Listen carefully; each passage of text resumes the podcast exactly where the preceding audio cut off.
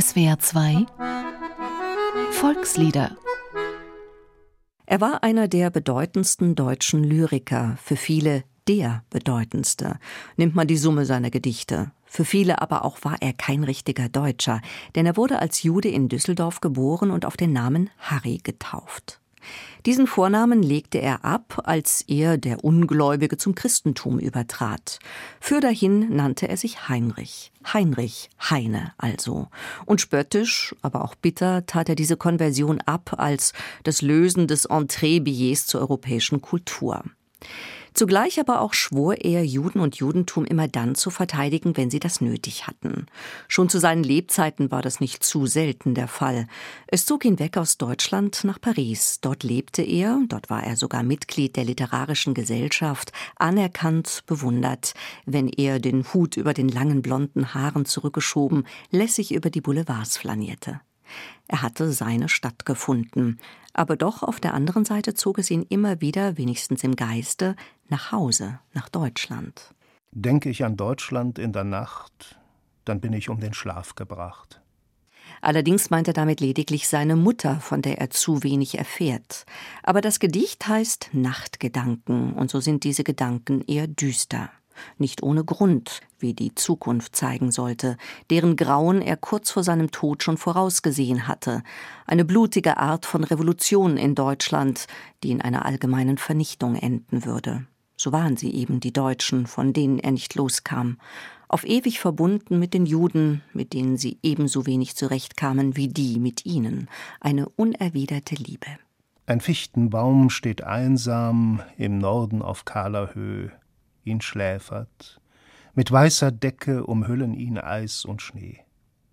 Er träumt von einer Palme, die fern im Morgenland einsam und schweigend trauert auf brennender Felsenwand. Trauriger und resignierter kann man dieses Thema kaum in Verse fassen. Bekannter als dieses Gedicht, vermutlich sein bekanntestes, ist natürlich Die Lorelei von 1824. Damals lebte er noch in Deutschland, in Göttingen, hatte einige unangenehme Erlebnisse an der Universität, dem Juden waren Dinge nicht erlaubt, die Nichtjuden durchaus durften, schrieb aber eben dennoch dieses Märchen von der schönen Verführerin am Rheinfelsen.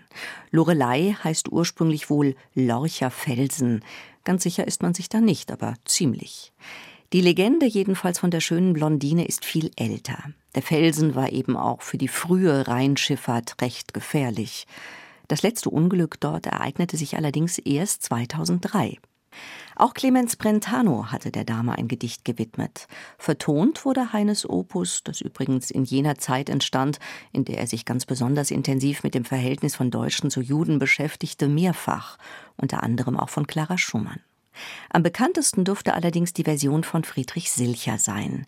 Das Gedicht war so populär, dass, wird jedenfalls behauptet, immerhin von Theodor Adorno, die Nazis es nicht wagten, es aus den Büchern zu entfernen. Als Autor wird da allerdings ein unbekannter Verfasser angegeben. Der Nachweis dafür ist noch nicht erbracht. In der Bronx in New York steht ein großes Heine-Denkmal. Dort ist die Lorelei die beherrschende Figur. Und auch ein ganz anders gearteter Künstler hat sich mit dieser Lorelei beschäftigt, Karl Valentin. Seine blonde Zauberin beklagt allerdings vor allem, dass man sich da oben auf dem Felsen die Bronchitis hole.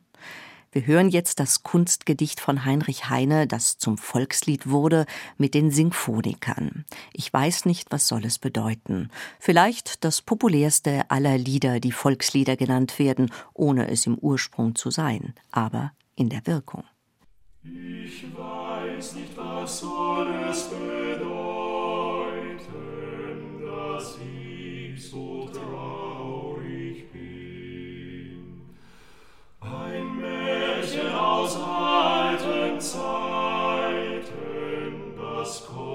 kommt mir nicht aus dem Sinn. Die Luft ist kühl und es dunkelt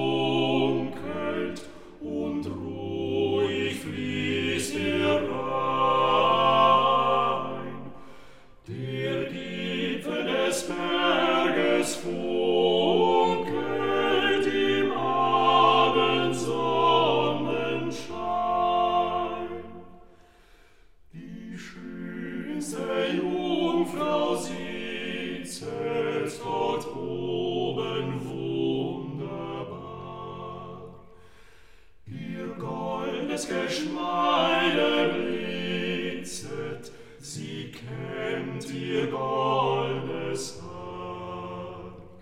Sie kämmt es mit goldenem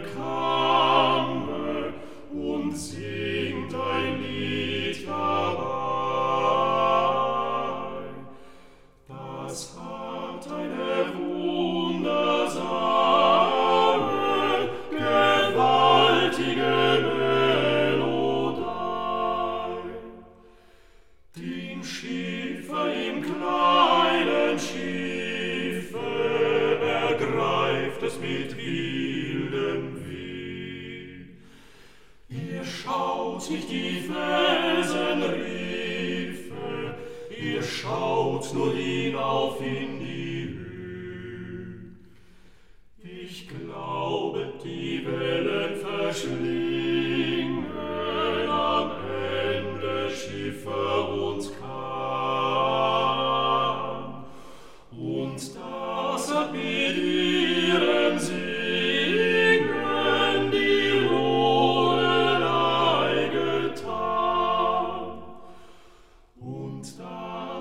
mit ihrem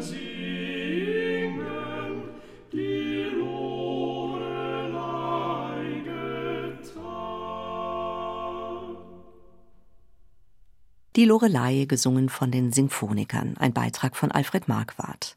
Dieses Lied können Sie sich auch im Internet anhören und eine Woche lang sogar herunterladen unter www.swr2.de oder unter www.liederprojekt.org. Da finden Sie auch den Liedtext und die Noten und eine instrumentale Fassung zum Mitsingen. Volkslieder ist ein gemeinschaftliches Benefizprojekt von SWR2 und dem Karus Verlag. Sing macht stark. Stimmt.